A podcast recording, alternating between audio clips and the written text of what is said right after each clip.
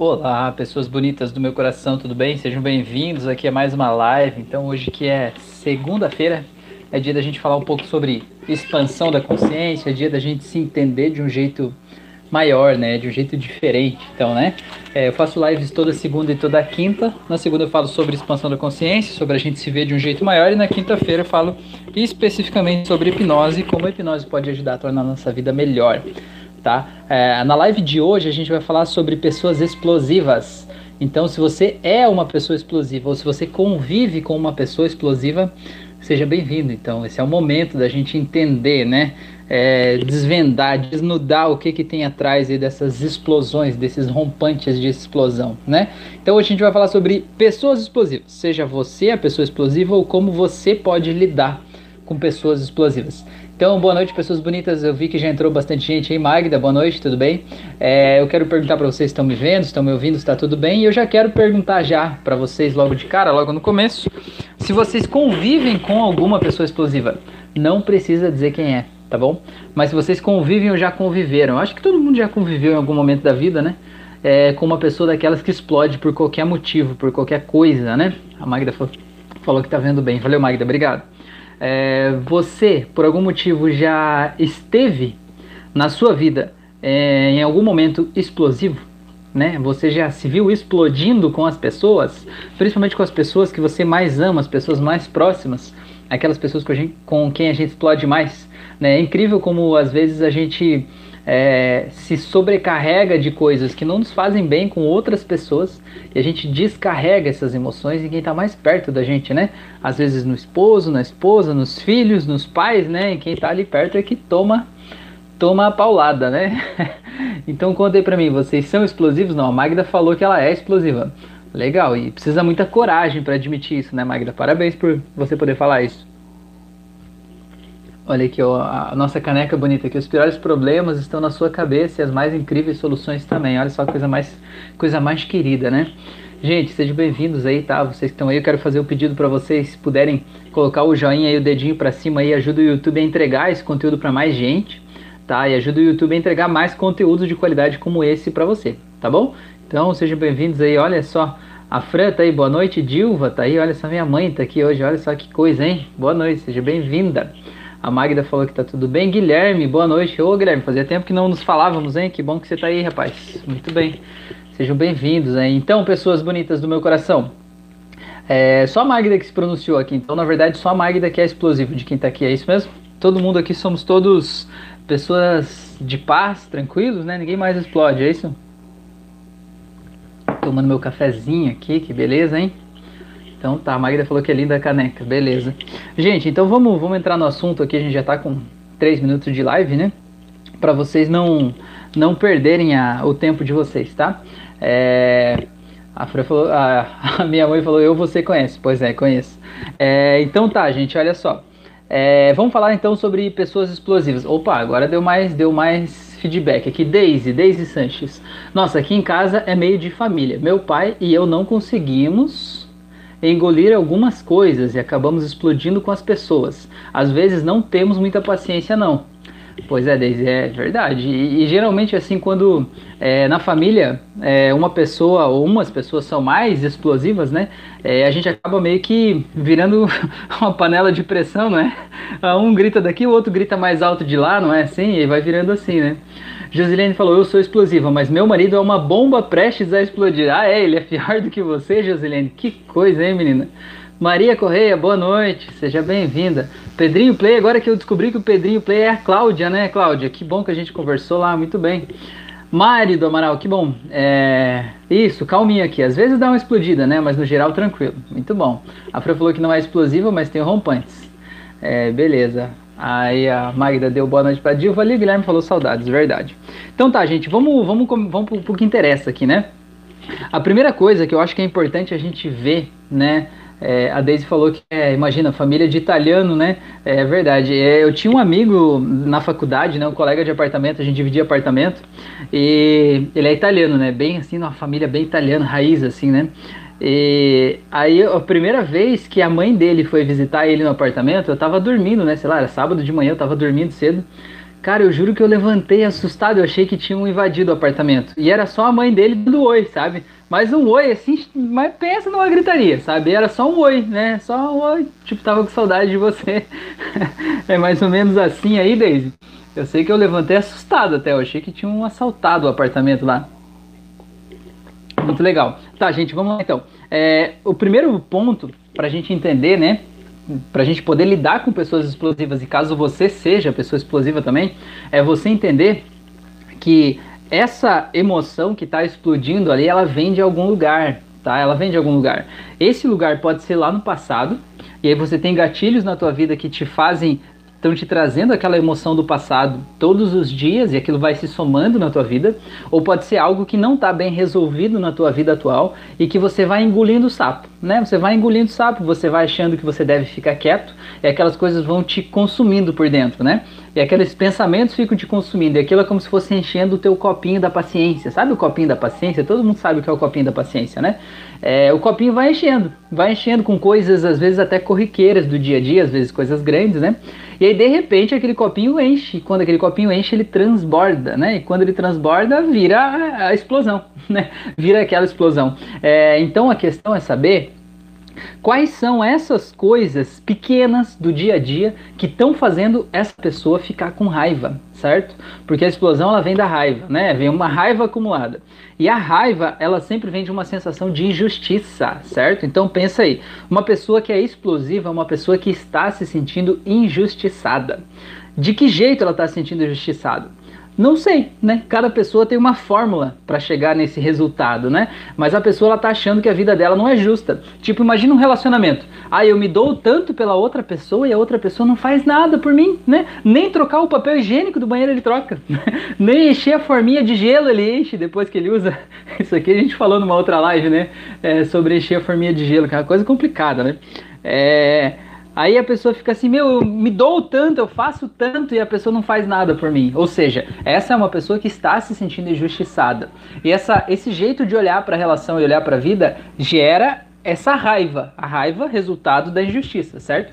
E essa raiva, se ela não está sendo administrada, se a pessoa não está falando do tipo assim, olha, quando o outro faz algo que ele considera injusto, se a pessoa não vai lá e diz, olha, isso que você fez eu não gostei, por causa disso, eu esperava que você fizesse tal coisa. Agora, se a pessoa não consegue falar isso, ela não consegue administrar, é, dar publicidade para isso que ela está sentindo, né? Ela guarda para ela, ela vai guardar naquele copinho da paciência, sabe o copinho da paciência? E o copinho da paciência vai se enchendo, vai se enchendo, até que chega uma hora que aquele copinho da paciência já transbordou de longe, né? E aí quando aquele copinho transborda vem aquela explosão, né? Então é legal a gente poder olhar é, sinceramente, né? Quais são as coisas que estão me, me, incomodando no dia a dia, tá? É, deixa eu ver o que vocês falaram, depois eu continuo esse assunto aqui. A Daisy falou: imagine, família de italiano já fala alto, explode demais, e é isso mesmo, às vezes é só um olá mesmo. Pois é. A Magda falou que a italiana é bem assim. A Maria falou: sangue latino ferve com, em pouca água. Olha só que beleza. Josilene falou: aqui somos misturas de italianos e pernambucanos. Ah, que legal. O pernambucano fala alto também, Josilene? O Bruno falou que chegou muito atrasado. Não, Bruno, você chegou na hora certa, rapaz. Na hora exata que era para você chegar. Beleza? Tá. É sobre esse fato da pessoa estar tá guardando essa emoção por alguém, né? Fátima, boa noite, seja bem-vinda. É, sobre esse fato de você estar tá guardando essa emoção, né? Você não está conseguindo falar para as pessoas sobre o que está te causando dor, o que está te causando angústia. Às vezes até você acha pequeno demais, infantil demais o que a outra pessoa fala, né? Parece que é óbvio que a pessoa não devia fazer isso. Mas o óbvio também precisa ser dito, entendeu? Às vezes aquilo que parece que é óbvio para você, para o outro não é tão óbvio. E se você não falar para o outro que aquilo tá te incomodando, o outro não vai saber que aquilo te incomoda, por mais que pareça óbvio, certo? Então ele vai continuar fazendo, porque ele não sabe que te incomoda. E você vai achar que ele tá fazendo só para te provocar. Não é assim? Ele tá fazendo só para me provocar, ele vai lá e faz isso desse jeitinho assim, só para tirar a minha paciência, não é assim?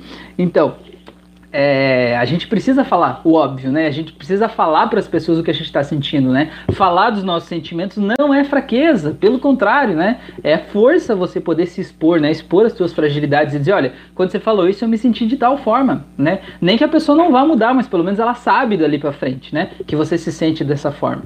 É, deixa eu ver, a Maria falou, concordo, é sempre o somatório de pequenos incidentes que geram a hecatombe. Exatamente, Maria. Então tá, eu anotei mais umas coisas aqui. Eu vou pro próximo ponto aqui. É, o outro ponto que eu anotei para falar a respeito de onde a gente está gerando essa emoção é que muitas vezes a emoção que você está gerando não, gerando não é pela pessoa que você acha, tá? Às vezes você está sentindo algo por uma pessoa e descarregando em outra, tá bom?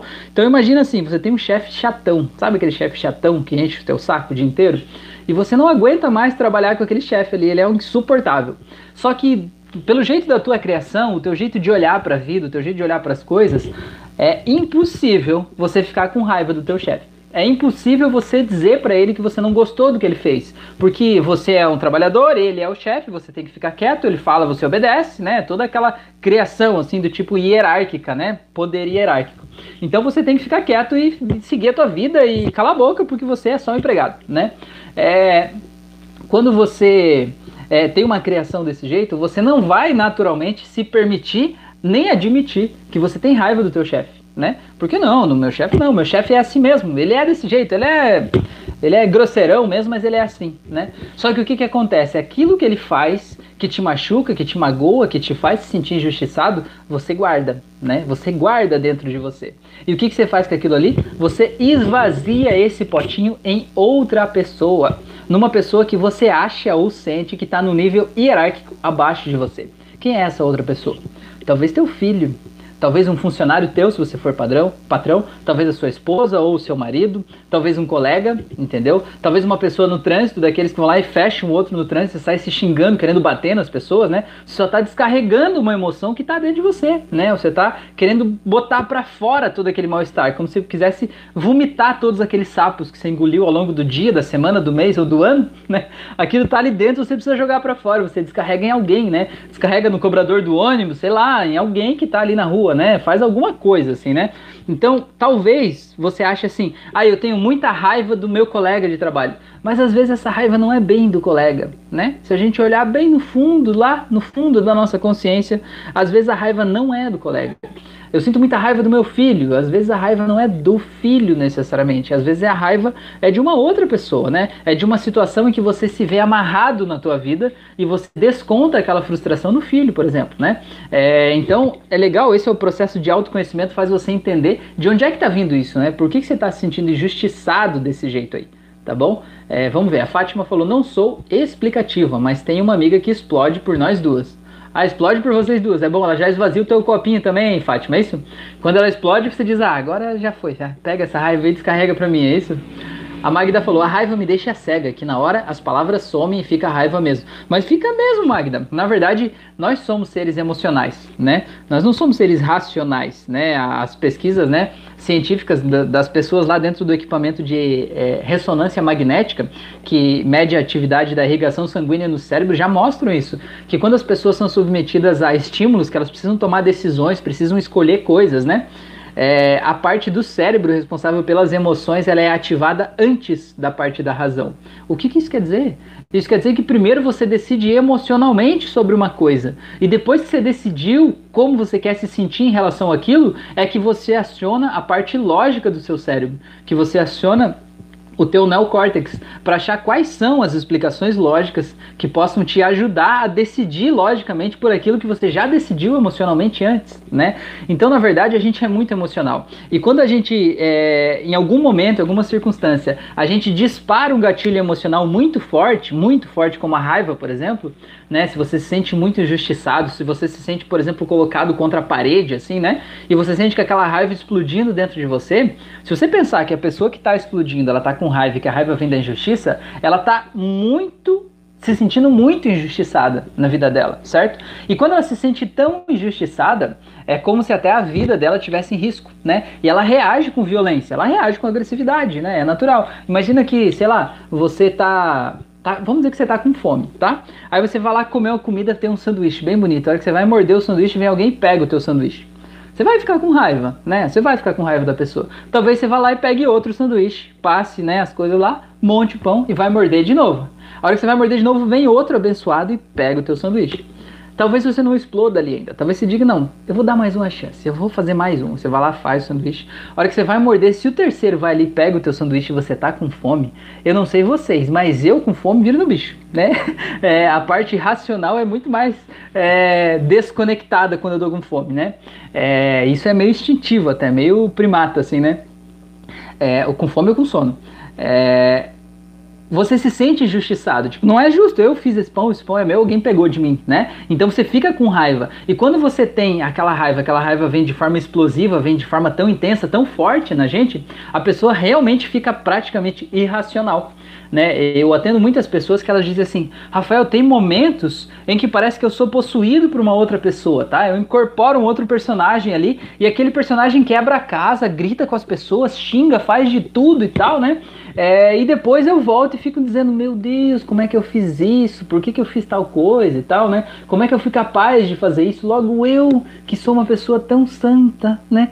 Tão certinho, uma pessoa tão do bem, né? Tão good vibes, eu só faço coisas boas. Como é que de repente do nada eu vou explodir e virar o Jack aqui, né? Numa coisa assim, né?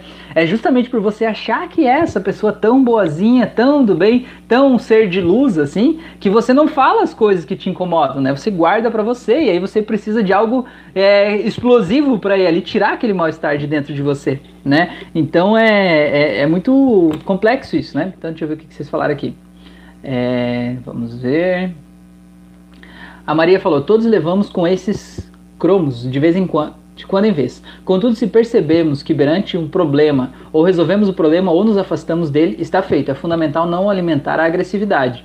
Pois é, mas existem momentos, Maria, que a pessoa não tem escolha, né? Pelo menos a pessoa antes dela trilhar esse caminho de autoconhecimento, ela se vê sem escolha. A pessoa vê a raiva crescendo, crescendo, o negócio cresce aqui no estômago e vem subindo, vem subindo, e tipo, não tem, ela não tem mais escolha, né? Eu vou falar sobre isso, sobre traumas já já, deixa eu só terminar o que vocês falaram aqui. É, a Fátima falou, eu não explodo, mas também não engulo, eu sempre converso. Pois é, você não precisa explodir porque você não engole, certo? O mal vem, né? E você fala para a pessoa como você se sentiu, né? E pronto, você tirou de você, você não tá preenchendo o teu copinho ali da paciência, tá bom? A Neiva falou, bicho acuado reage, exatamente. Bruno falou, olha quem voltou. Boa noite, Rafael, boa noite a todos. Beleza, Bruno, seja bem-vindo, muito bom. Tá, vamos lá. É, outra coisa que é importante falar, vou falar agora então sobre traumas, é justamente se você teve um trauma mesmo que você não lembre, mas um trauma em que você se sentiu muito injustiçado, ou você se sentiu é, com uma raiva tremenda de algo, de algo sabe? Você se sentiu é, colocado contra a parede, sentiu, sei lá, às vezes até que a tua vida estava em risco ali, né? Se sentiu muito injustiçado. E naquele momento ali, você gerou um trauma em você que aquilo ficou como se fosse um pacotinho de sujeira, eu digo assim, né? Que é daquela emoção que você viveu naquele momento. E como é que o nosso cérebro cria a nossa realidade? Toda vez que você olha para algo, por exemplo, se olhar para essa caneta, você vai buscar no seu cérebro, né, no seu subconsciente, todas as memórias que você já viveu que sejam de acordo com isso aqui que você está vendo, numa fração de segundos. E essas memórias vão vir todas para construir a tua realidade. Né? E essas memórias estão cheias de emoções, de sensações, né? De tato, textura, de, de uma série de informações além das verbais, né? além das palavras. Só que o teu consciente traz para a consciência apenas a palavra caneta. Tá, eu sei, isso é uma caneta. Só que no teu subconsciente você processou centenas de memórias. Você acessou centenas de eventos, ou talvez até milhares de eventos que você já viveu que tem a caneta envolvida. E todos esses eventos têm emoções envolvidas. Então, se você teve um trauma muito forte lá na infância, né? É, ligado na infância, ou na, na, adolescência, na vida adulta, sei lá, é, mas que te fez se sentir muito injustiçado, assim, é normal quando você se sentir injustiçado na vida atual hoje, você ter uma reação desproporcional em relação ao que está acontecendo agora. Sabe por quê? Porque na hora que você vai Tipo, alguém falou algo que você não gostou e você se sentiu injustiçado, você vai buscar os, as memórias do passado para construir a realidade, para interpretar a realidade. E se você acha uma memória que você sentiu muito injustiçado, você vai trazer aquela mesma emoção e vai sentir aquela emoção agora de forma desproporcional. Você vai sentir muito mais injustiçado do que o fato ali fazia você entender nesse momento, né? Então você precisa acessar essas memórias, né? Acessar essas memórias e reescrever elas. É, vou dar um exemplo. Eu atendi uma moça que ela foi diagnosticada há anos já, né, é, como bipolar. E ela tomava remédios, ela parou de tomar, enfim, teve uma série de coisas. É, e assim, a gente, só fazendo um adendo, já, já vou continuar a história dela. A gente na hipnose, a gente não trata de diagnóstico, certo? É, quem trata de diagnóstico são os psicólogos e os psiquiatras certo? A gente na hipnose a gente não trata de diagnóstico. Então a gente nem vai diagnosticar uma pessoa como bipolar, como depressiva, como ansiosa, enfim, né? E a gente, como a gente não vai diagnosticar, a gente também não vai tratar do desse rótulo, certo? A gente não vai tratar desse aspecto. Por exemplo, uma pessoa depressiva, a gente vai tratar na hipnose o que na vida dela faz ela se sentir triste, né? E a gente vai desativar esses gatilhos. E a gente entende que a pessoa deixando de se sentir triste, ela vai ter a liberdade de construir uma nova personalidade livre para ela, sem aquela tristeza que está engatilhada em cada esquina, em cada olhar, em cada frase, em cada pessoa, né? É, libertando ela para se sentir bem com ela mesma, né? É, então, voltando ao caso lá, dessa pessoa, né, ela foi diagnosticada como bipolar e ela falou assim que a bipolaridade é justamente porque em alguns momentos ela tinha rompantes de raiva e era uma raiva muito forte, muito intensa, muito agressiva, dominava ela, enfim, né, e ela quebrava as coisas em casa, jogava os pratos e tudo mais, tal. E olha só que coisa interessante, né, é, no caso dela são duas coisas associadas aí que eu acho muito interessantes. É, uma delas que ela voltou era para um trauma que ela teve aos 16, 16 ou 17 anos de idade, que a mãe dela queria que ela fizesse uma determinada faculdade. E ela não queria de forma nenhuma na vida dela fazer aquela faculdade. Ela queria fazer qualquer outra coisa da vida dela, mas que não fosse aquela faculdade. E a mãe meio que pressionou: não, você tem que fazer essa aqui, porque eu quero que você faça essa, né? Então, quando ela acessou na hipnose, fez uma regressão e voltou para esse momento, cara, eu tive que tirar ela do momento porque ela estava assim tremendo de raiva, né? De se sentir lá aquela adolescente pressionada, acuada para seguir uma carreira de uma vida que ela não queria aquilo ali para ela, né? Só que como adolescente ela se sentia presa, amarrada, ela não podia, né, escolher diferente. Então, aquele trauma, aquela emoção lá, que ela acessou, com certeza estava interferindo no dia a dia atual dela, quando ela se sentia injustiçada ou com raiva de algo, ela trazia raiva lá do passado e sentia uma raiva desproporcional. Esse é o primeiro ponto. Um ponto muito importante, tá? É, então, esse é o ponto de trauma. O segundo ponto que essa mesma paciente tem, que eu anotei aqui, não, não foi só ela que eu atendi, mas o caso dela já exemplifica os dois, é que como a gente aprende com os nossos pais, tá? É, a gente não veio para esse mundo sabendo caminhar, a gente não veio para esse mundo sabendo falar, a gente não veio para esse mundo sabendo andar de bicicleta. Tudo isso a gente aprendeu em algum momento, certo? E você não veio para esse mundo sabendo sentir raiva. Você aprendeu em algum momento. Em que momento foi esse? Tá? Em que momento foi esse que você teve contato com essa energia da raiva e você aprendeu a ser uma pessoa com raiva, certo? Isso faz muita diferença, tá? Então, o caso dos pais, por exemplo, vou dar o caso dessa menina, é, ela tinha a mãe, a mãe era o anjo em pessoa, né? A mãe é aquela pessoa impecável, perfeita, sabe? Aquela mãe que pegava no colo, que fazia carinho, que não conseguia falar nada para ninguém, né? Que não abria a boca, que não se indispunha com ninguém, né? A lady da sociedade, certo?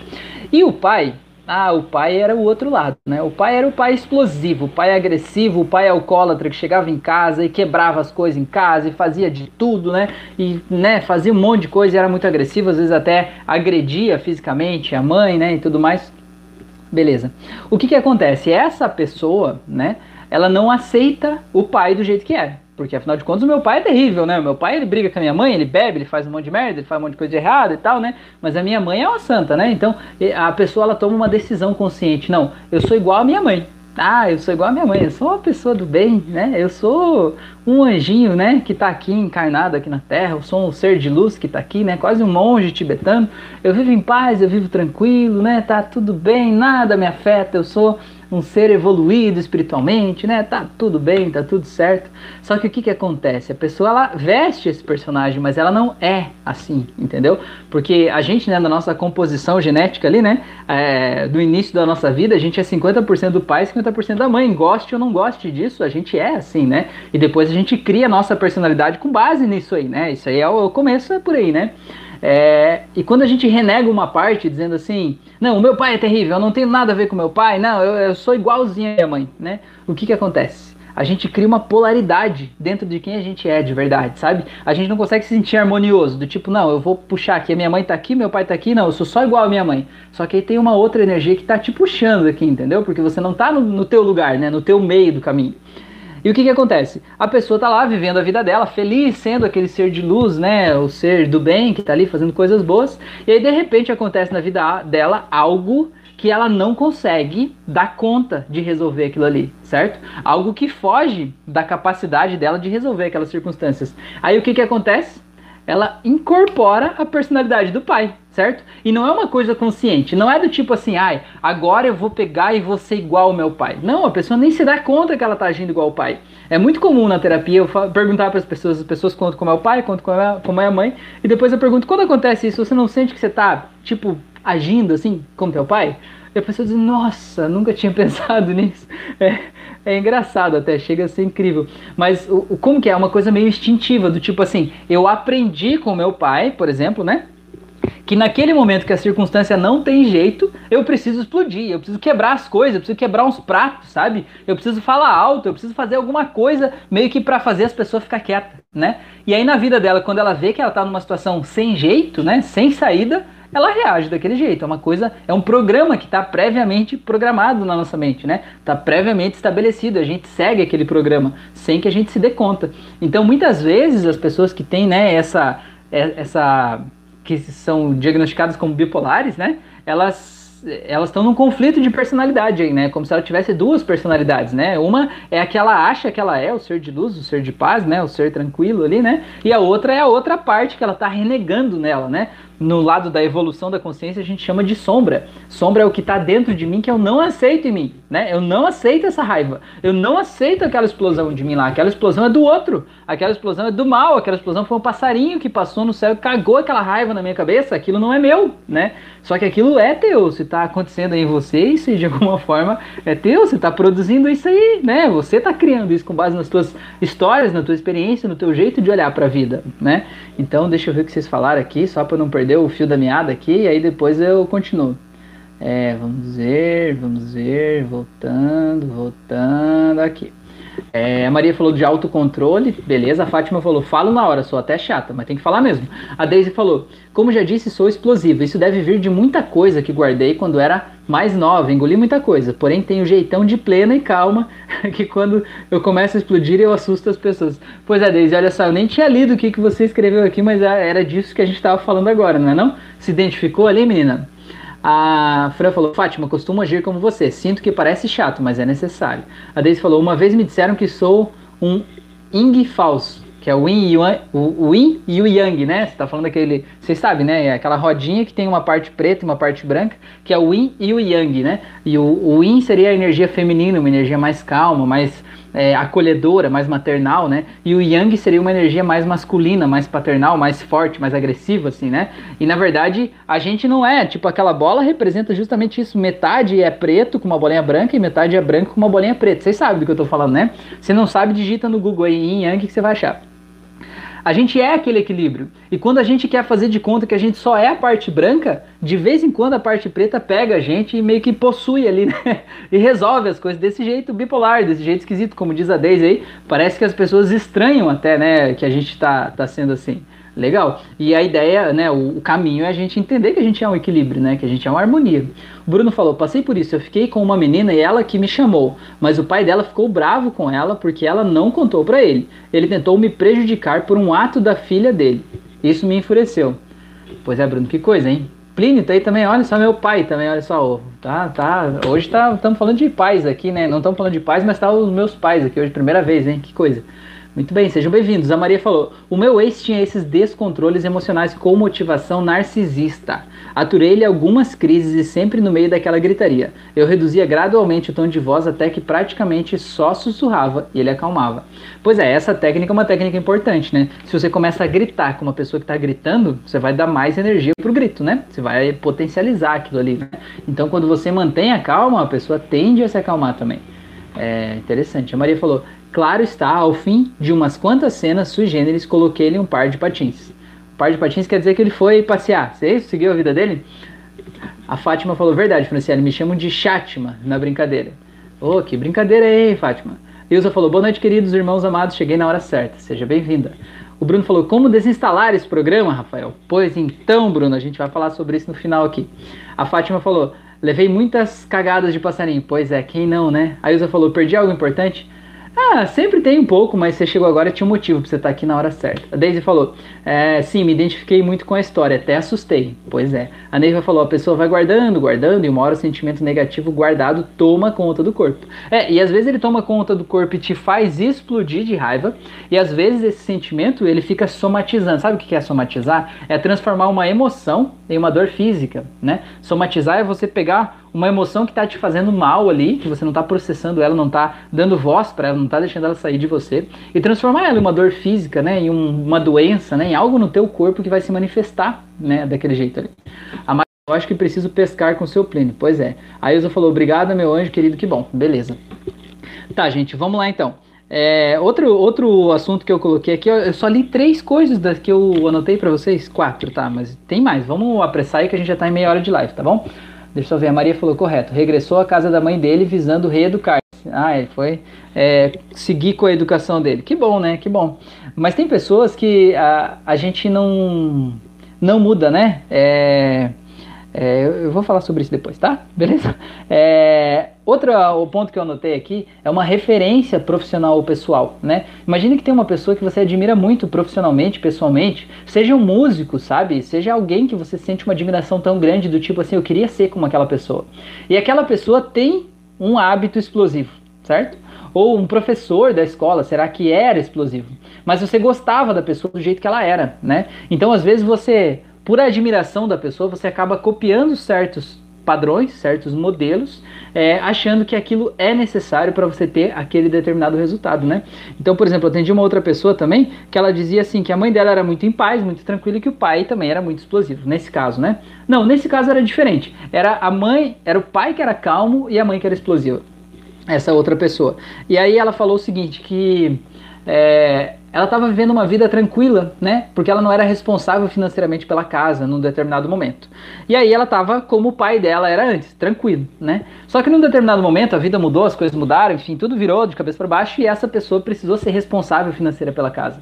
E aí ela entendeu, digamos, aquela carga de peso, de responsabilidade que a mãe dela sentia lá atrás, né? E que a mãe se sentia responsável por aquilo. E é como se ela passasse a aceitar, a absorver aquela personalidade da mãe para dar conta de viver aquele momento que ela estava vivendo. Ou seja, na cabeça dela, se uma pessoa precisa enfrentar esse tipo de dificuldade, de desafio, carregar esse tipo de peso, ela precisa se comportar assim, né? Então, às vezes, pela referência pessoal, profissional, ou às vezes um familiar, um parente que é uma referência para você, você acaba meio que copiando certos aspectos da personalidade dessa pessoa inconscientemente e passa a agir como ela, certo? É, vamos lá. Eu já falei dessa experiência, já falei da injustiça. É...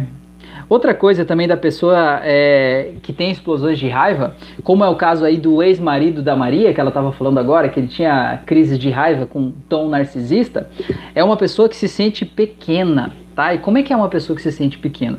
É uma pessoa que é insegura sabe? É uma pessoa que ela não é confiante dela mesma, é uma pessoa que se sente fraca, se sente vulnerável, sabe? É uma pessoa que se sente inadequada até para a vida, certo? Só que essa pessoa ela não aprendeu a ser vulnerável, ela não aprendeu a dizer, olha, eu estou me sentindo inseguro nesse momento, eu estou com medo disso. É, medo não faz parte do vocabulário dessa pessoa, embora ela sinta isso, ela não fala sobre isso.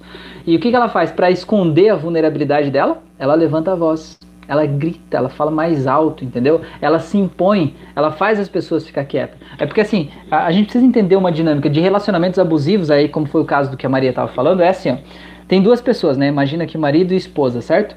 Imagina que um existe uma disfuncionalidade do tipo assim, esse aqui, ó, seja o marido ou a esposa, acha que o outro é muito melhor do que ele tá? Imagina um, um marido aqui que tá olhando para a esposa e dizendo assim, meu, essa esposa é muito melhor que eu, sabe? Ela é mais bonita, ela é mais inteligente, ela é mais esperta, ela ganha mais dinheiro. Por que, que ela tá comigo, sabe? Eu sou eu, eu sou a escória da humanidade aqui, né? Eu não, não tenho nada para contribuir, né? Eu tô aqui assim, né? E essa pessoa se sente mal só de estar tá perto dessa, dessa outra, essa que tá aqui embaixo, ela só de estar tá perto da outra, ela se sente para baixo, se sente deprimida, sabe? Acha que tipo aquela história de que é muita areia pro meu caminhãozinho, ela é boa demais para mim, eu tô atrapalhando a vida dela, né? Essa pessoa está aqui.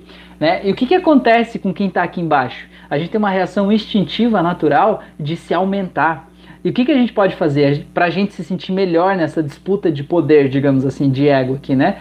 É, você ou aumenta ou você diminui o outro, certo? Então você pode ver uma pessoa tóxica, narcisista, o que, que ela faz? Ela xinga o outro, certo? E ela xinga vários aspectos da personalidade. Ela fala mal do corpo, fala mal do cabelo, a chama de burro. Né, relacionamentos tóxicos são assim: é uma pessoa que está se sentindo pequeno e para esconder a sua pequenez, ele tenta diminuir o outro. E quando ele diminui o outro, ele se sente um pouquinho melhor. E é como se equilibrasse esse jogo de poder, entendeu? Só que sabe qual é o problema do relacionamento tóxico? É que essa pessoa que tá aqui em cima, que tá sempre sendo puxada para baixo, chega um momento que ela acha que ela tá aqui embaixo.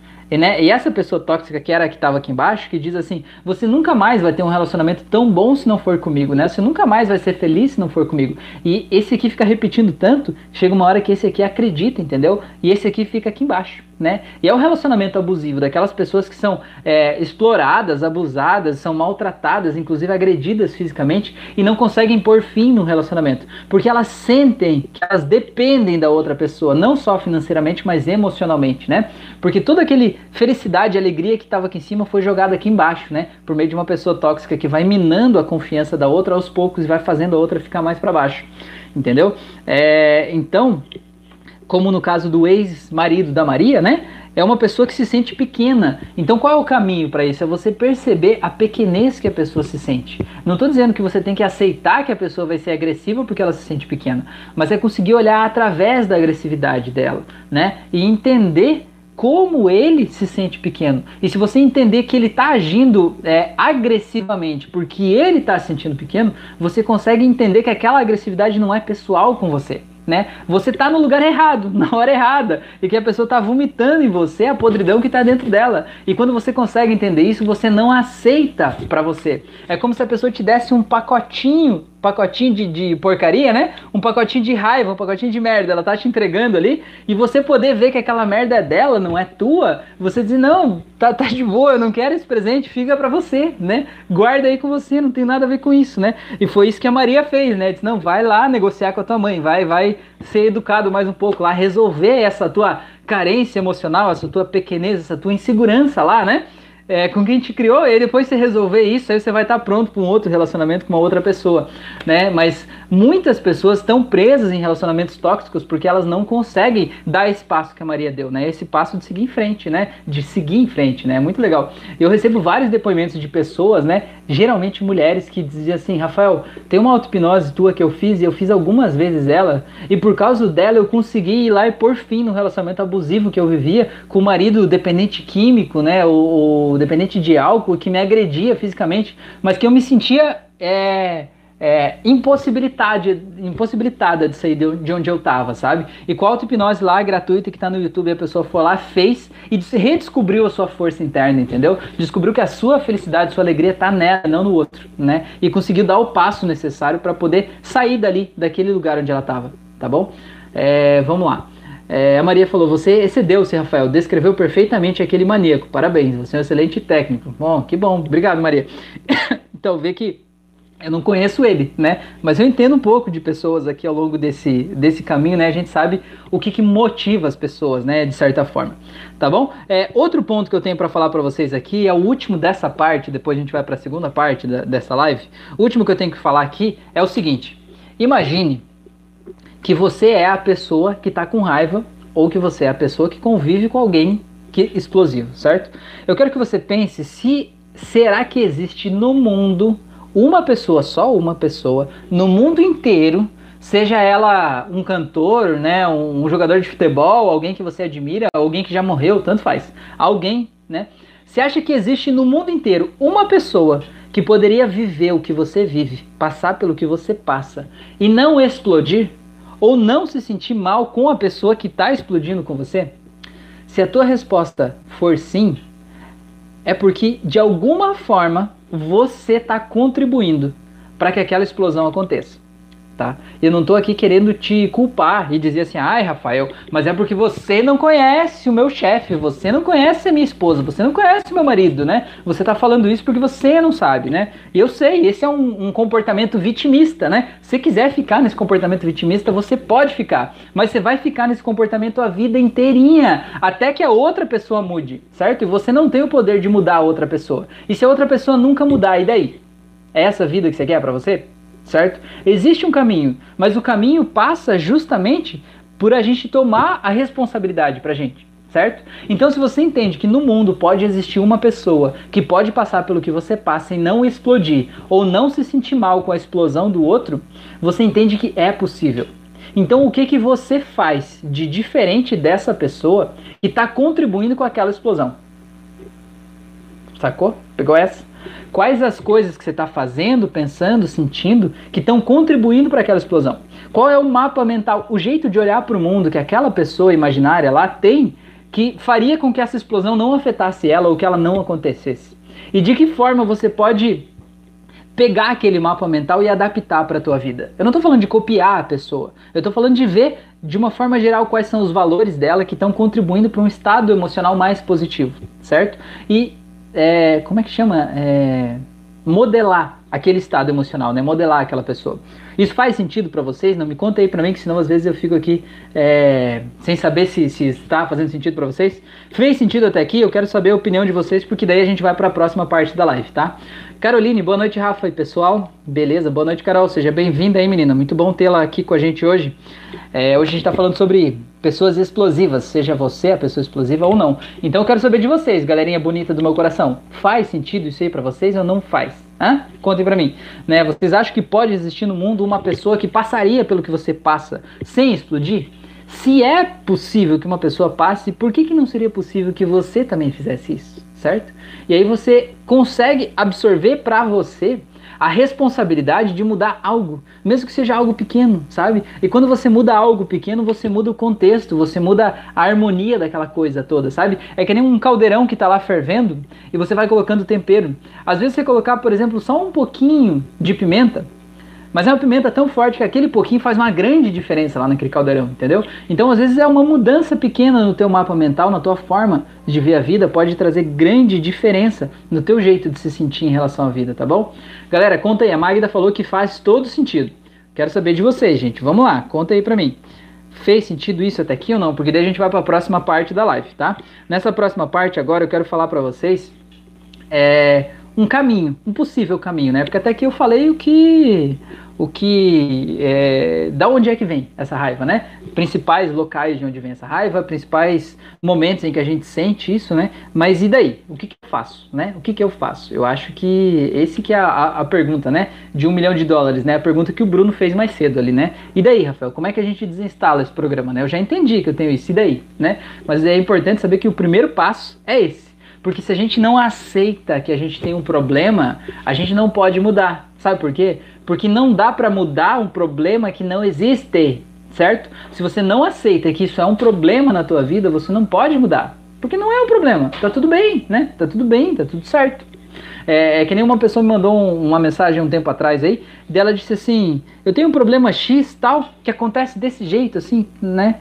E aí, depois que a pessoa falou do problema, a própria pessoa trouxe a solução e falou assim, porque segundo uma filosofia X tal, é, essa pessoa faz isso para que aconteça aquilo e tal, e aquela filosofia explica realmente, né, qual seria a solução daquele problema. E eu pergunto assim, isso tá funcionando para você, né? Isso tem funcionado? E a pessoa me disse assim, tem. Eu falei, então tá ótimo, né? Então não há mais um problema, porque se a gente tem um problema, a gente tem a solução, e se a gente entende que tem funcionado e que tá dando certo, não tem o que mexer, né? A gente precisa admitir que talvez tenha pelo menos uma pecinha da engrenagem aqui, sabe, ó, que não está bem encaixada. Porque se a gente não admitir que tem algo ali a ser mudado, a gente não abre espaço para o novo. E se a gente não abre espaço para o novo, a gente sempre continua a vida toda é, agindo e pensando do mesmo jeito e faz a gente ter sempre os mesmos resultados, certo? Então deixa eu ver o que vocês falaram aqui, pessoas lindas do meu coração. Vamos ver. É... A Neiva falou, sim, eu já fui explosivo, o sangue subia. É, é como se não tivesse escolha, né? A Magda falou, é possível. A Neiva falou, quando mudamos a percepção de que cada um tem uma percepção interna, só você percebe como percebe. Ô Neiva, eu vou falar de novo isso aqui, meu. Deu um nó aqui. Você tá fazendo hipnose conversacional comigo? Hipnose ericksoniana, Neiva, é isso? Quando mudamos a percepção de que cada um tem, quando mudamos a percepção de que cada um tem uma percepção interna, certo? Cada um tem uma percepção interna. Só você percebe como percebe. É exatamente, é isso aí. Né? Ninguém mais percebe o mundo do jeito que você está vendo, né? O teu mundo é teu, né? E o mundo do outro é do outro e tá tudo bem, né? A gente não tem que querer mudar o outro. E é disso que a gente vai falar daqui a pouquinho. Muito legal. É, vamos lá, Maria falou: Penso que a observação com calma e silenciar, ouvindo a nossa intuição naquele momento feio, dá-nos a possibilidade de, de, adotarmos a estratégia para escapar da pessoa explosiva. Legal, a Neiva deu risada, acho que era esse o objetivo, né, Neiva?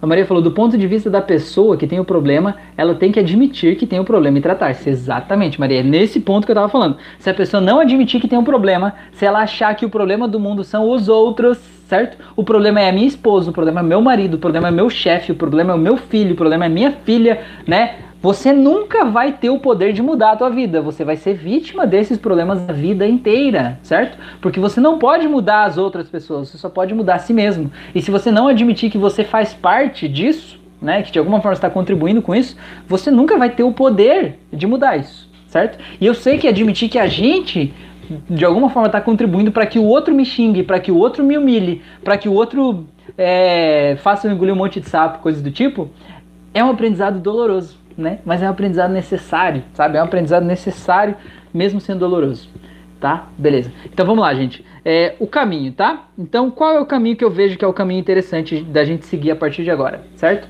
É a gente entender o outro né, que a gente também chama de empatia. Empatia é a capacidade de você se colocar no lugar do outro e entender por que, que o outro está agindo do jeito que age, por que, que o outro está fazendo o que ele faz. Inclusive, isso vale para se a outra pessoa está explodindo com você, você se colocar no lugar do outro e pensar assim, por que raios esse abençoado está se sentindo tão injustiçado assim a ponto de achar que ele pode vir aqui fazer um escândalo desse, né? Esse é o primeiro ponto. Né? Outro é você entender que aquela raiva ali não é pessoal com você. Aquela raiva é uma coisa que a pessoa está processando com ela mesma lá, entendeu? Ela tá querendo passar uma imagem de bom moço e não tá falando das coisas que incomodam ela, e aí aquelas coisas vão preenchendo o copinho da paciência e explodem, né? E quando explodem, dá tudo errado, né? Joga merda no ventilador, né? Quando explode, joga merda no ventilador, certo? Mas que aquilo é dele e não teu, certo? É como aquele pacotinho de presente que ele está te dando, você pode aceitar ou não, né? E você sai da posição de vítima, porque a posição de vítima é assim, ah, eu estava aqui de boa, só fazendo meu trabalhinho, de repente ele vem aqui e começa a gritar comigo, ele é o demônio, eu sou o santo, né? Eu sou Deus, ele é o demônio, né? Eu sou a pessoa do bem aqui, né? Mas quando você entende isso, que ninguém é o demônio, ninguém é o santo, ninguém, né? Ninguém é, não existe essa polaridade. Todos nós somos humanos e todos agem de acordo com o seu sistema interno, né? Todos agem de acordo com o seu mapa interno. E se uma pessoa está explodindo ali, seja o motivo que for, ela tem muita coisa que está dentro dela que está disfuncional, está meio torta, entendeu? Ela está vendo o mundo de um jeito meio é, fora da realidade, né? É, de um jeito se sentindo muito vítima, né? E ela pode mudar isso e deve mudar isso. Mas quando você olha isso, você entende que não é você, não é pessoal, não é com você, é dele, certo? É, a outra coisa é se você é a pessoa que explode com os outros, é você tentar ver por que, que você está se sentindo vítima disso e tentar sair do papel de vítima e tentar entender o que que está acontecendo na tua vida, sinceramente, né? De forma clara, concisa, direta, sem medo, é, do que que está te fazendo se sentir mal, se sentir com raiva, se sentir triste, em que momento você está se sentindo sufocado, tá? E se você fica sonhando muito com uma lembrança do passado em que você se sentiu sufocado, se sentiu preso, esse sonho está te lembrando de que tem uma memória para você curar lá no passado, que é precisamente naquele sonho repetitivo que você está tendo, né? Então, é, usa o sonho para você resolver aquela emoção, entendeu? Usa o sonho como fio condutor para levar até lá, beleza? É, vamos lá. É, outra coisa que é um caminho para você sair desse lugar, né, da raiva ou da vítima da pessoa com raiva, é você parar de tentar mudar o que você não pode mudar, certo? Eu sei que isso tem muitas pessoas até que me seguem, que me acompanham e que sempre ouvem isso e que falam isso, inclusive, mas que às vezes na conversa a gente entende que a coisa que mais está angustiando e causando raiva naquela pessoa é justamente o comportamento de uma outra pessoa, certo? Do tipo assim, ah, e o fulano, é, ele vem aqui e fala tal coisa só para me provocar. Eu queria que ele visse isso de um outro jeito. Cara, ele vai ver do jeito que ele quiser. Ele não tá nem aí pro que você quer, certo? Tem um livro que foi muito importante para mim quando eu li. É um livro bem antigo, ele é de 1920, se eu não me engano. O livro chama assim Como Fazer Amigos e Influenciar Pessoas de um cara chamado Dale Carnegie. E esse livro é muito legal. O resumo do livro é o seguinte: as pessoas não fazem o que você quer, as pessoas fazem o que elas querem, certo? Então, se você quer de alguma forma influenciar as pessoas, não diga para as pessoas eu quero que você faça isso. As pessoas estão um pouco se lixando para o que você quer.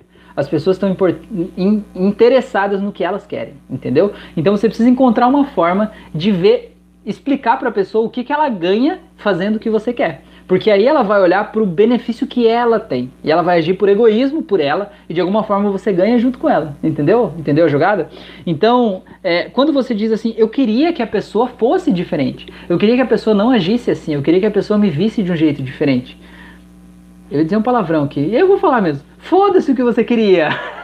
é, ninguém tá nem aí pro que você queria, entendeu? Para de se comportar como criança, né? A pessoa ela vai agir do jeito que ela quer, do mesmo jeito que você age do jeito que você quer, certo? Ninguém determina o teu comportamento, ninguém determina as palavras que você vai usar e o jeito que você vai se comportar e falar com as pessoas, entende? Então, uma das principais causas que eu atendo na terapia de problemas que as pessoas estão vivendo, até conflitos existenciais, é alguém tentando mudar uma outra pessoa. Ah, eu quero mudar o meu cônjuge, eu quero mudar o meu pai, eu quero mudar o meu filho. Eu queria que meu filho não fosse desse jeito, eu queria que ele fosse mais diferente, eu queria que, que ele pensasse de outro jeito.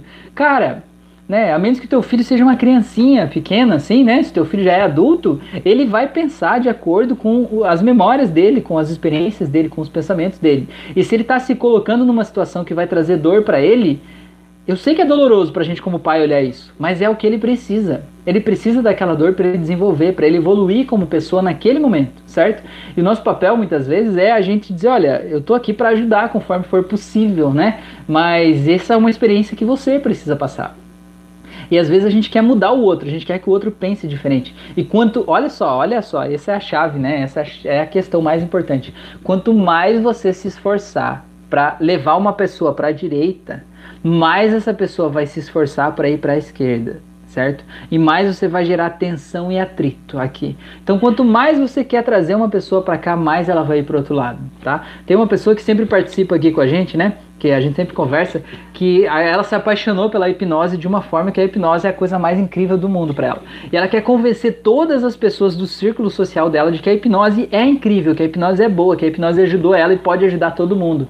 Só que quanto mais ela se esforça em falar que a hipnose é positiva, mais as pessoas debocham dela ou tratam como uma coisa tipo, ah, hipnose, é nada a ver, isso é mentira, é charlatanismo, hipnose é coisa do demônio, né? Aquela, aquele lugar comum, assim, né?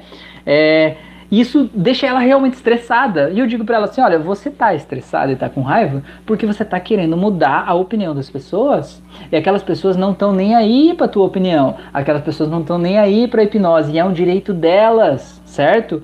A hipnose foi boa para você, ótimo, ela é boa para você, né? Não tente convencer as pessoas que ela é boa, né? Ela é do jeito que é. Né? Os meus pais estão aqui hoje, é, não sei se eles estão aí ainda, mas eu contei já em outras lives aqui que é, há pouco tempo meu pai sempre perguntava assim, é, e aí, como é que tá aquele negócio de psicose, né? Tipo, eu tô aqui deixando as pessoas psicóticas, né? É, e, tipo, tá tudo bem, né? Tá tudo certo. As pessoas não têm que querer o mesmo que eu. As pessoas não têm que saber o mesmo que eu. As pessoas não têm que ser apaixonadas pelas mesmas coisas que eu, né? É, cada um cria a sua realidade com base nas suas memórias, nas suas experiências, na sua trajetória, na sua é, criação de valores, entendeu? Não espere que todas as pessoas próximas de você vão te apoiar para fazer algo, né? Não espere querer mudar as pessoas perto de você, porque quanto mais você tentar mudar as pessoas, mais elas vão se distanciar de você.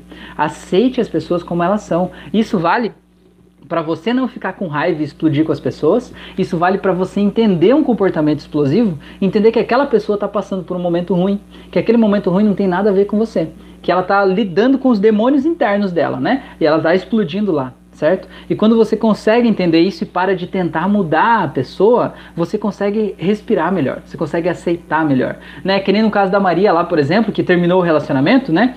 Você parar de tentar mudar a pessoa, é, às vezes é você se distanciar dela. E eu não estou dizendo que você tem que se distanciar de uma pessoa explosiva, porque muitas vezes essa pessoa está se sentindo sozinha, sabe? Ela está se sentindo agoniada, né? agoniada. Eu falei lá, a pessoa se sente pequena muitas vezes, né? E ela está se sentindo insignificante. É por isso que ela grita. E quanto mais ela se sente insignificante, mais ela grita. E quanto mais ela grita, mais ela se culpa por estar tá gritando, né? E está afastando as pessoas dela. E mais ela se sente sozinha e vai girando um looping, né? Então, às vezes, tem alguém que vá lá e estenda a mão e diga: e aí, o que está acontecendo? Como é que eu posso te ajudar?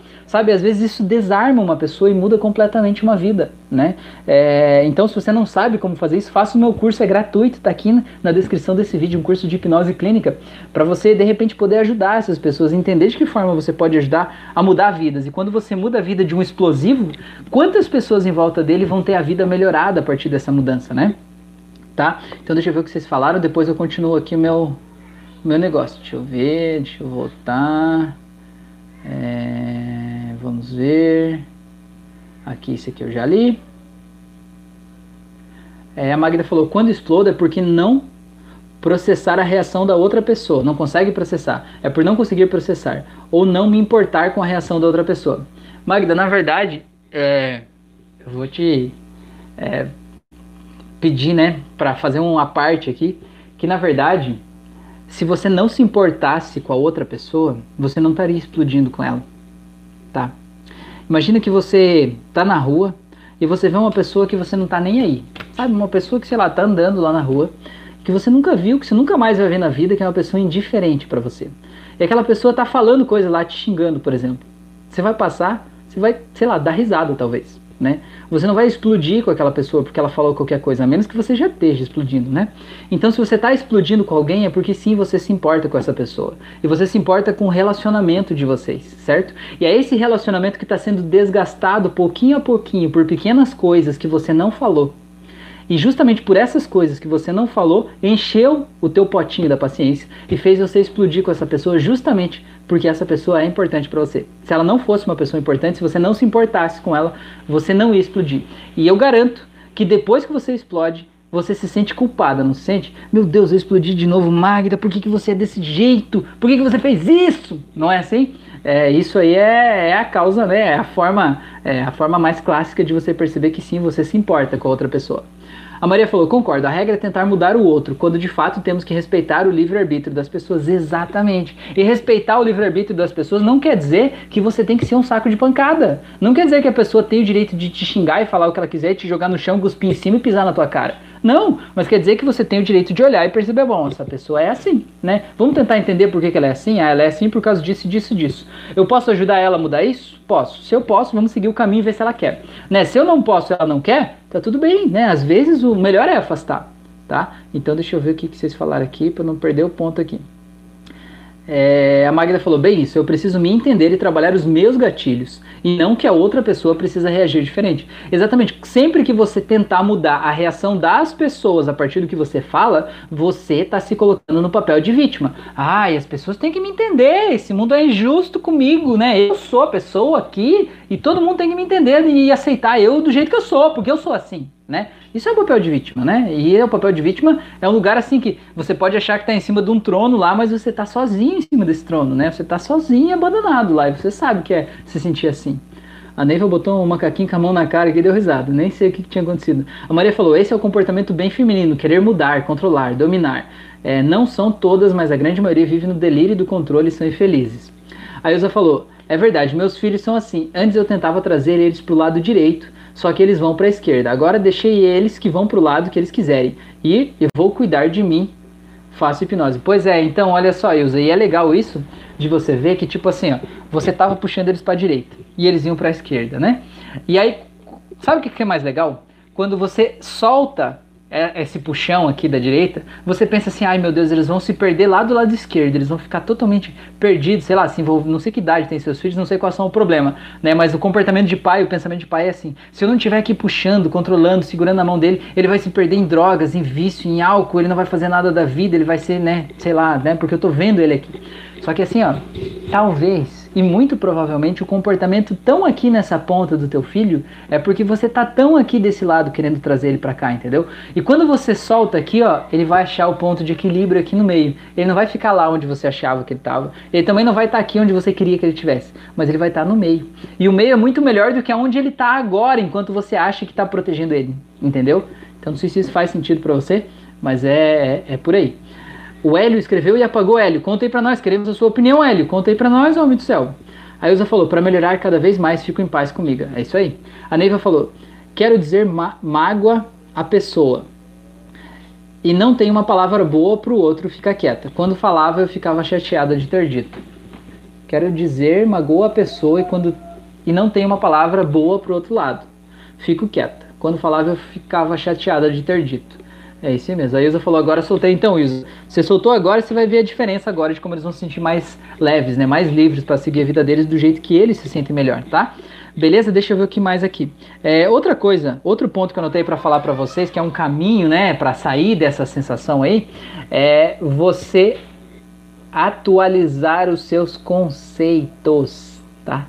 O que, que é atualizar os seus conceitos? É você ver quais são os pensamentos obsoletos que você tem na tua cabeça. E por obsoletos eu digo antigos, ultrapassados, fora de moda, que não se encaixam mais na realidade que as pessoas vivem no mundo real hoje tá? São pensamentos que talvez você aprendeu com seus pais, com seus avós, com seus bisavós. São coisas que são carregadas de geração em geração, cheias de raiva, às vezes de preconceito, uma visão errada da vida, uma visão deturpada, uma visão que talvez até parecesse certa quando você foi criado, mas você foi criado lá 30, 40 anos atrás e agora isso não se encaixa mais, né? Então, quais são esses conceitos que precisam ser flexibilizados, tá? Já vamos falar mais sobre isso, deixa eu só ler o que vocês falaram aqui.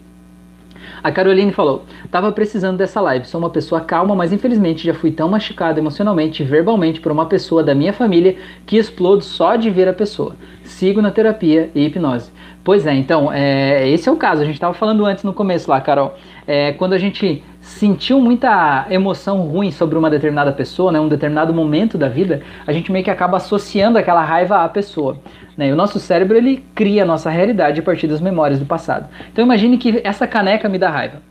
Toda vez que eu olho para essa caneca, essa caneca me xinga de coisas que me fazem me sentir um lixo de pessoa. Essa caneca é terrível, ela faz eu me sentir um ser humano inadequado, né? Faz eu me sentir pequeno, me sentir infantil, né? Me sentir ridículo, né? Então toda vez só de olhar para essa caneca, a raiva já está pronta aqui dentro de mim. Eu não preciso de mais nada, ela não precisa nem abrir a boca. É só olhar para ela que a raiva já cresce aqui dentro de mim, não é? Então, é a questão que a gente precisa curar a nossa relação com essas pessoas, né? Soltar as memórias de dor que ficaram associadas ali é, talvez fazer regressão e voltar para memórias do passado e soltar aquele pacote emocional para que quando eu olhe para essa caneca eu possa só ver uma caneca. Eu possa não sentir a raiva, eu possa sentir a emoção de acordo com o momento presente, né? E a hipnose é incrível para isso. É, o Eli falou: Boa noite, Rafael. Eu trabalho com vendas e tenho um cliente X que, por ser empresário tal, é explosivo e teve duas situações que o cara foi mal educado. Explodiu comigo, liberou toda a energia ruim em cima de mim. Pois é, Hélio, é... na hora eu respirei, mas cheguei no escritório e chorei de raiva. Mas entendi que não posso ser saco de pancada de ninguém. Cheguei na próxima visita e falei: Cidadão, não me trate mais assim, não gostei e suas hipnoses me ajudam muito, valeu mesmo. Que legal. Então, Eli, olha só, no momento em que ele foi explosivo lá da primeira vez, você não estava preparado para aquilo, né? E é normal na vida, né? Acontecem coisas que a gente não está preparado, a gente não espera aquele comportamento ali, né? E a gente é pego meio de surpresa, de calça curta, e a gente reage instintivamente, né? Reage do jeito que dá para reagir, né? Quando a gente é pego de surpresa, é, o nosso corpo ele, ele assume são quatro reações emocionais né que a gente assume né a reação de luta de fuga de congelamento e a de de que é, é, não me lembro o, o, termo técnico, mas é quando a pessoa desmaia, sabe? Então imagina que você tem uma reação emocionalmente muito forte, tá? Então, ou você vai lutar com a pessoa, no caso de entrar na agressividade, debater com a pessoa, ou você vai fugir, né, dar uma esquivada e tentar sair daquela cena ali, ou você vai congelar, que é aquela pessoa que só fica parada e dá o branco, ela não consegue falar nada, né, ela fica ali totalmente congelada, ou aquela pessoa que desmaia, né, e a gente é, é, esses quatro comportamentos são reações instintivas naturais que a gente tem, né? E o nosso racionalismo não consegue ajudar naquele momento que um desses comportamentos é instalado, né? A gente tem uma parte do nosso cérebro chamada amígdala que é responsável por essas emoções mais primitivas. E quando a amígdala dispara, mano, você não consegue pensar, você não consegue reagir, né? Você age instintivamente, quase como se fosse um animal mesmo, né? E é muito louco isso. Mas muito legal, Eli, você ter ido na próxima vez e ter dito como você se sentiu. Isso é muito importante, porque faz com que, para a pessoa que está lá do outro lado, ela passe a te ver como ser humano, né? Não que ela não te visse como ser humano antes, mas ela saiba os limites que ela pode ter com você, né? Então é mais ou menos por aí. Legal você ter conseguido falar, porque se você não falasse, você ia criar uma raiva, uma animosidade da pessoa, que isso com certeza ia te é, atrapalhar nos teus negócios, né, no teu trabalho. Talvez você até decidisse deixar de fazer negócio com essa pessoa porque ela explodiu com você. Mas você conseguiu é, respirar fundo, ir lá e falar para a pessoa, olha, não gostei disso que você falou, não quero que isso aconteça mais, né? E a vida que segue. Muito legal, parabéns pela tua, é, pela tua postura. A Magda falou, vixe, tem vários. A Elza falou, crenças limitantes. Estou fazendo meditação e hipnose para me curar. Legal. É, Vodir falou, valeu, abraço, seu cara, muito obrigado. Que bom, Vodir, que bom que você está aqui, muito bom, obrigado. A Magda falou choque, choque, exatamente, é aquele comportamento que desmaia. É...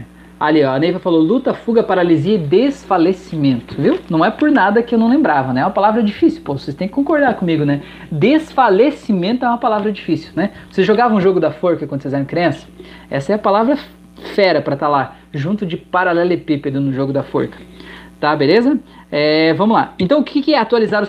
Opa, quase derrubei a xícara. O que, que é. Viu? Falei que eu tava com raiva da xícara, agora eu quase derrubei ela. É, o que, que é atualizar os conceitos? Gente, vamos, vamos dar um exemplo, tá? É, tem uma pessoa que tem um problema muito grande, que a principal causa de raiva da pessoa é o pai, né? Tem uma raiva incrível do pai, né? É, e curiosamente, ou de alguma forma assim, a vida acabou aproximando essas pessoas, né? E essa pessoa tá morando junto com o pai num apartamento pequeno e eles têm que estar tá junto, né? E aí não bastasse tudo isso, esse pai foi alcoólatra, abusivo, né? Abandonou a família quando essa pessoa era adolescente e agora eles estão lá morando junto, por incrível que pareça, só os dois, né? É, e aí, o que, que acontece? Essa pessoa sente muita raiva, e essa raiva vem dos comportamentos do dia a dia e vem das memórias do passado, de toda a dor que ele já passou com aquele pai, toda a sensação de se sentir injustiçado, de se sentir deixado de lado. Meu Deus, tem um cabelo erguendo aqui atrás, poxa vida. Vamos fazer de conta que eu não vi é, a pessoa sente, é, se sente deixada de lado, né, de certa forma, né, sente aquele mal-estar ali, e só de olhar para o pai, como foi o caso da caneca, que aquele mal-estar já tá ali, aquela raiva, né, é, tá ali. Essa pessoa específica, né, ela tinha uma situação de vida que a vida estava fluindo, estava dando, né, a vida estava acontecendo.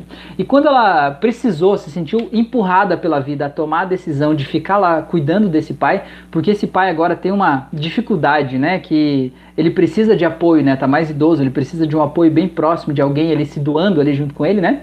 É, quando ele tomou essa decisão de estar tá lá, ele achou que ele precisava fazer isso, certo? Só que ele tá lá, impediu ele de fazer um monte de coisa, né? Impediu de seguir a vida livre que ele estava tendo, né? Ele tá sentindo preso, se sentindo amarrado lá numa casa com esse pai. E isso gera uma sensação de injustiça, né? Pô, meu pai que não cuidou de mim quando era criança, né? Que só me maltratou, que fez isso, agora eu tô aqui tendo que cuidar dele, né? É, me sentindo preso, amarrado e tal. Isso gera uma raiva incrível, né? Um mal-estar muito grande nessa pessoa certo? É, e o que, que mais dá raiva, né? O que, que mais prejudica essa pessoa? Não é nem o fato de sentir raiva do pai. O que mais prejudica essa pessoa é que ele fica com raiva por estar com raiva do pai. E por que, que ele fica com raiva por estar com raiva do pai? Porque ele tem um conceito de que um filho nunca pode sentir raiva do pai. Né? Um filho tem que sempre amar o pai. Naquele conceito de que os pais sempre estão certos. E os pais sempre vão estar certos só porque são pais né? Os pais são mais velhos, eles vieram antes, então a palavra deles é sempre certa, né? E na verdade, se você for ver, na geração em que os nossos pais foram criados, era assim, né? Na verdade, eles tinham vários filhos lá e o filho mais velho cuidava do mais novo, os pais nem ficavam em casa, né? Os pais trabalhavam lá, tinham outras coisas, e era aquela coisa que o pai era uma figura ausente da casa e quando o pai chegava, ele chegava botando ordem, os filhos já ficavam tudo em silêncio, já se arrumando assim, só da figura de autoridade que o pai representava, certo? Mas, gente, a gente tá em 2020, cara. Essa figura desse pai não existe mais. Essa figura dessa mãe não existe mais. Esse filho que se arruma na cadeira ali quando o pai chega não existe mais. Não adianta você ficar querendo é, viver dentro desse conceito, achando que você tem que ser o filho perfeitinho que está lá fazendo isso, porque você não é esse filho. E o teu pai não é aquele pai. E a vida que você vive não é mais aquela vida, e a sociedade não é mais essa. E você sofre pressões que aquelas pessoas lá do passado não sofriam. Elas sofriam pressões diferentes, de outro jeito, outras cobranças, mas você sofre outras. Então você precisa entender que talvez você precise atualizar o teu conceito da relação pais e filhos, né? Nesse caso específico que eu estou falando, né? É, esse pai é dependente físico, inclusive, desse filho, né? É físico, mental, intelectual, de várias formas. Então, se você for ver numa relação, é como se esse filho estivesse assumindo o papel de pai do próprio pai, né? Então, é, ele precisa atualizar um pouco esse conceito. Só que atualizar esse conceito mexe com valores muito íntimos nossos, né? Mexe com valores morais, mexe com a nossa identidade social, com a nossa construção enquanto pessoa. E às vezes a gente não está disposto a mexer nisso. A gente acha que eu atualizar e eu me permitir sentir raiva dos meus pais em determinado momento é eu me tornar o demônio, né? Eu me tornar uma pessoa terrível na face da terra, né? E na verdade isso não tem nada a ver. Você precisa talvez atualizar o teu conceito para você parar de, para você poder se aceitar, né? E perceber que você sente coisas ali que talvez você não quisesse sentir, mas que aquela circunstância, aquela situação tá te fazendo se sentir assim, né? Nesse caso específico, então, também você pode ver que a pessoa está lá naquela circunstância, mas ela não está amarrada lá, ninguém obrigou ela a estar tá lá. Né? Ela tomou a decisão de livre escolha de estar tá lá em um determinado momento. E naquele determinado momento que a pessoa tomou a decisão de estar com aquele pai, ela sentiu que ela precisava por alguma coisa. Então ela está ganhando algo, porque se ela não tivesse feito essa escolha, não estivesse com o pai nesse momento, ela está se sentindo uma má pessoa, né? Ia estar tá se sentindo uma pessoa que abandonou o próprio pai. Então ela precisa estar tá vivendo essa experiência, ela precisa estar tá vivendo esse desgaste, ela precisa estar vivendo isso ali para ela flexibilizar aquela relação de pai e filho ali, né? Entender que agora é um outro momento da vida. Agora não é mais aquele pai adulto e o filho criança, né? Existe uma outra relação acontecendo ali agora, né? E que isso precisa ser flexibilizado. Vou trazer um outro caso de conceito que precisa ser flexibilizado, que é também o conceito a respeito de sexualidade, né? Ou de homossexualidade. Às vezes o que você está sentindo raiva aí dentro de você é porque você é uma pessoa homossexual e você não aceita a tua sexualidade, não aceita a tua homossexualidade, né? Você está com raiva de você mesmo, você está com raiva do mundo, você está enchendo o teu potinho da paciência aí porque você não se sente entendido pelo mundo. Mas cara, é porque você está preso num conceito ultrapassado de que homens têm que gostar de mulheres e mulheres têm que gostar de homens, né? É, a gente está vivendo um outro momento agora, a gente está vivendo uma outra sociedade, tá? É, e você pode gostar de quem você quiser, tá? Você não precisa ser a favor. Até teve um amigo depois da nossa live que a gente fez sobre sexualidade ali, teve um amigo que falou assim: é, você não precisa ser a favor do casamento gay, né? Você não precisa ser a favor do casamento gay. E o meu amigo me disse assim. É, tanto que, se, uma, se você não é a favor do casamento gay, se alguém te convidar para casar, diga não pro pedido, né? É um direito teu dizer não, né? Só diga não e viva a tua vida, né? Mas não é um direito teu querer controlar o que as outras pessoas vão fazer, querer impedir uma pessoa de ser feliz porque a pessoa é homossexual e ela acha que ela não vai poder ter o direito de ter uma vida leve, feliz e livre, né? Ela tá presa a um conceito ultrapassado. Então essa explosão tá te tá aí, né? Essa raiva que gera a explosão tá aí para doer mesmo. Doer até o ponto necessário de você se livrar desse conceito, certo? É, deixa eu ver o que mais. É... A outra coisa aqui é você cortar os laços em último caso, né? Tipo, quando você entende que não tem discussão, não tem conversa, né? Que a pessoa tá ali descontando toda a raiva em você e que não tem jeito de melhorar aquilo ali, que a pessoa não quer resolver aquela situação, né? Que a pessoa não tem, né, nenhum tipo de tato para lidar com você você aí sim tem que realmente, pelo menos, tentar cortar laços com as pessoas, né? É, porque às vezes a distância aproxima muito mais as pessoas do que a proximidade, tá? Eu vou dizer isso nesse período de pandemia agora, quantos casamentos terminaram? Quantas relações foram bloqueadas, né? Quantas, quantos atritos causaram porque as pessoas tiveram que ficar em casa e se olhar, né? E aquilo ali fez as pessoas ressaltarem muito mais as coisas que elas não aguentavam umas nas outras. Né? Então, do mesmo jeito, a distância muitas vezes acaba melhorando. Não vê quando você vai visitar parente? Você chega lá, às vezes no primeiro dia tudo é maravilhoso, tudo é lindo, ai que saudade, que coisa boa, que coisa maravilhosa. Aí no segundo dia já não é mais tudo tão bom. As pessoas já começam a perguntar de outras coisas, já começam a questionar outras coisas que você faz, já começam a criticar. No terceiro dia aquele tom de crítica já aumenta um pouco mais e assim vai indo. Não é assim? Não é assim que funciona? É, então, às vezes, a distância é o melhor remédio para aproximar as pessoas. Quanto mais distante, às vezes, mais junto você tá, né? Porque não tem aquele atrito ali do dia a dia, né? Para fazer esse mal-estar acontecer tá bom? Então, queria saber se isso fez sentido para vocês, se isso não fez, se vocês concordam, se vocês discordam, a gente já passou de uma hora de live, então se, se vocês tiverem alguma dúvida, se tem algo que não ficou claro, perguntem aí, senão eu já vou encerrando por aqui, tá bom? É... Ou vocês querem fazer uma prática hoje também? Me contem o que vocês querem da vida de vocês, senão eu já encerro aqui, ou senão eu faço também, por mim tanto faz, agora eu vou arrumar aquele cabelinho que ficou para trás aqui, meu Deus do céu. Aí, ah, agora melhorou. Então conta aí pra mim, pessoas bonitas do meu coração, minhas pessoas lindas, queridas e maravilhosas. Vocês são guerreiros, estamos aqui a uma hora e 13 minutos. Todos nós aqui juntos, abraçados, né? Coisa mais linda e mais querida. É, já aproveito e convido aqui quem está ouvindo essa live pelo Spotify que venha participar ao vivo comigo toda segunda e quinta-feira à noite no YouTube às 9h36 da noite, 21h36.